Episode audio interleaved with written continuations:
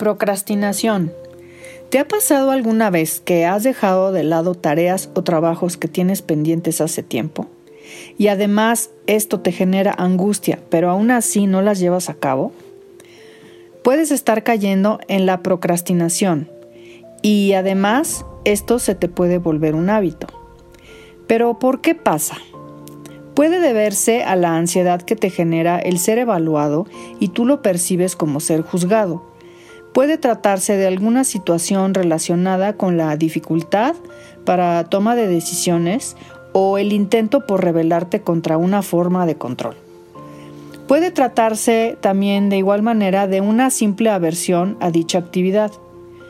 La evitación de la frustración que te causaría fracasar en dicha actividad por ser sumamente autoexigente contigo mismo o el miedo a obtener el éxito. Sí, el miedo al éxito, que conlleva por supuesto a otras responsabilidades que estás intentando evadir. Aquí te menciono algunas estrategias para combatirla. 1. Crea una lista de tareas priorizando por fechas. 2. Intentar abarcar mucho suele ser contraproducente, es decir, concéntrate en una tarea a la vez. 3. Establece plazos realistas y objetivos alcanzables. Nadie sabe mejor de tus capacidades que tú mismo. 4.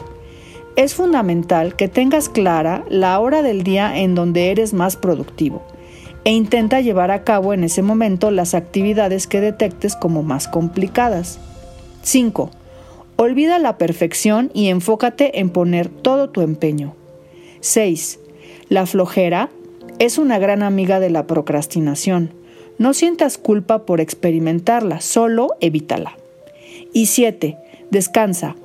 Es importante saber cuándo parar. Darte un respiro, un descanso y distraerte te ayudará a focalizar y a alcanzar mejor tus objetivos.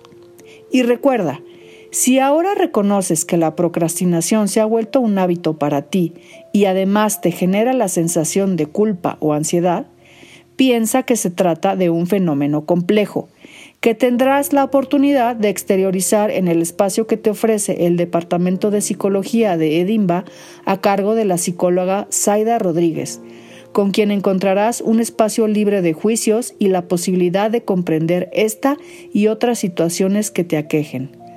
Puedes contactarnos a la dirección de mail zrodríguez.escueladediseño.edu.mx. Colaboradoras del área, Lucía Atie, Graciela Saavedra y Adriana Sánchez. Muchas gracias.